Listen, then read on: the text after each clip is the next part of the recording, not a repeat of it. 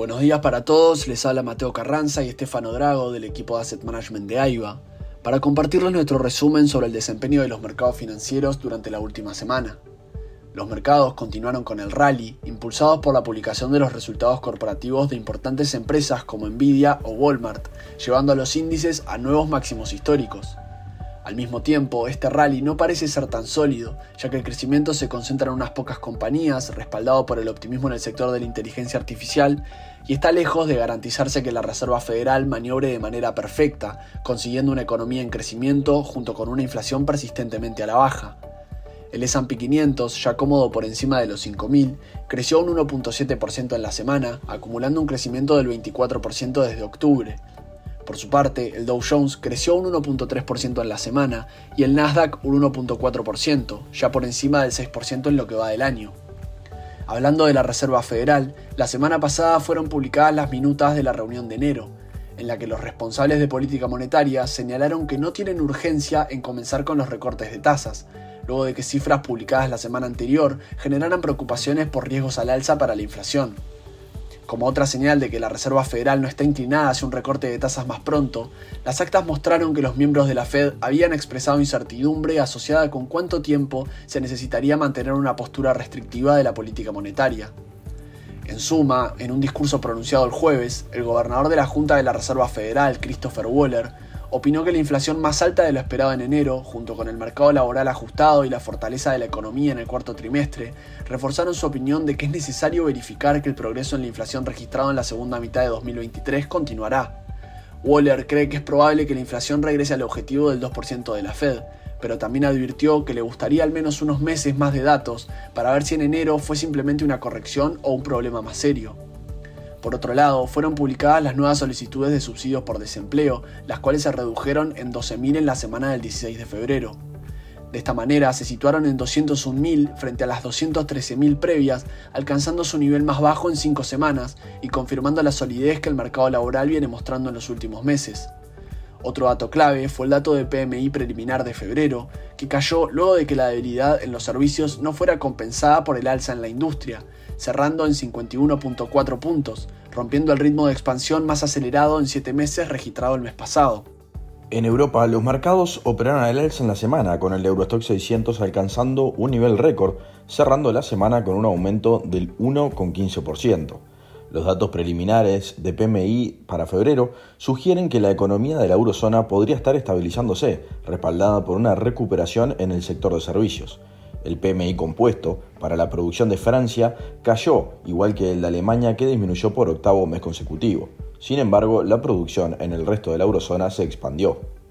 Por su parte, en el Reino Unido el índice aumentó a 53,3 en febrero desde el 52,9 en enero, acompañado de una sólida mejora en la demanda de los consumidores.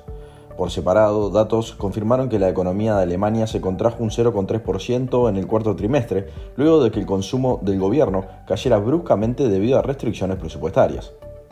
En Asia, China continúa siendo el centro de atención luego de que el Banco Popular de este país redujera su tasa de referencia de préstamos a 5 años, que se utiliza para determinar las tasas hipotecarias en 25 puntos básicos a 3,95%, significativamente más de lo que esperaban los analistas, que era un recorte de 10 puntos básicos. Esta medida fue inesperada, luego de que el banco mantuviera constante la tasa a dos años el fin de semana. Este recorte podría ser una señal de un cambio de postura por parte de las autoridades chinas, que se ven reacias a reducir las tasas ante las preocupaciones de un debilitamiento de yuan, pero podrían verse obligadas a hacerlo si la situación económica no se recupera fácilmente. El sentimiento hacia la segunda economía más grande del mundo se vio impulsado más tarde en la semana por datos oficiales que mostraron un gran aumento en la demanda de viajes y gasto durante las vacaciones del Año Nuevo chino, lo que generó esperanzas de una recuperación más amplia en el consumo. La bolsa de Shanghái terminó la semana un 4,85% arriba. Por su parte, en una semana acortada, las acciones japonesas cerraron el jueves en un nuevo máximo histórico, con el índice Nick japonés rompiendo el récord anterior establecido hace más de 30 años en diciembre del 89, luego de crecer un 1,3%. La publicación del PMI de servicios y manufacturas por debajo de las expectativas y menores que en enero fortalecieron la idea de que el Banco de Japón mantendrá más tiempo su política de tasas mínimas con el objetivo de estimular la economía. Por último, en el plano corporativo, la atención estuvo centrada en la publicación de los resultados de Nvidia, empresa responsable de una parte significativa del crecimiento de los principales índices en Estados Unidos en 2023, y central en el rally de inteligencia artificial que ha estado en boca de todos en los últimos meses. El fabricante de chips celebra el punto de inflexión de la inteligencia artificial, registró un nuevo máximo histórico tras anunciar unos ingresos del cuarto trimestre superiores a los previstos y presentó expectativas de ventas para el trimestre actual que también superaron las estimaciones. De esta forma, Nvidia se convierte en la tercera empresa más grande de Estados Unidos, superando a los gigantes Amazon y Alphabet y solo detrás de Microsoft y Apple.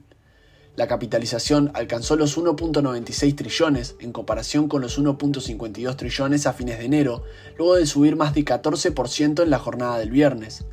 De alguna forma, estos resultados positivos validan el rally tecnológico de estos últimos meses, mostrando unos ingresos que acompañan el crecimiento en el valor de las acciones. Por su parte, el gigante de los supermercados Walmart subió más del 3% después de que las ventas y ganancias del cuarto trimestre superaran las estimaciones, lo que llevó al gigante minorista a aumentar su dividendo anual en un 9%.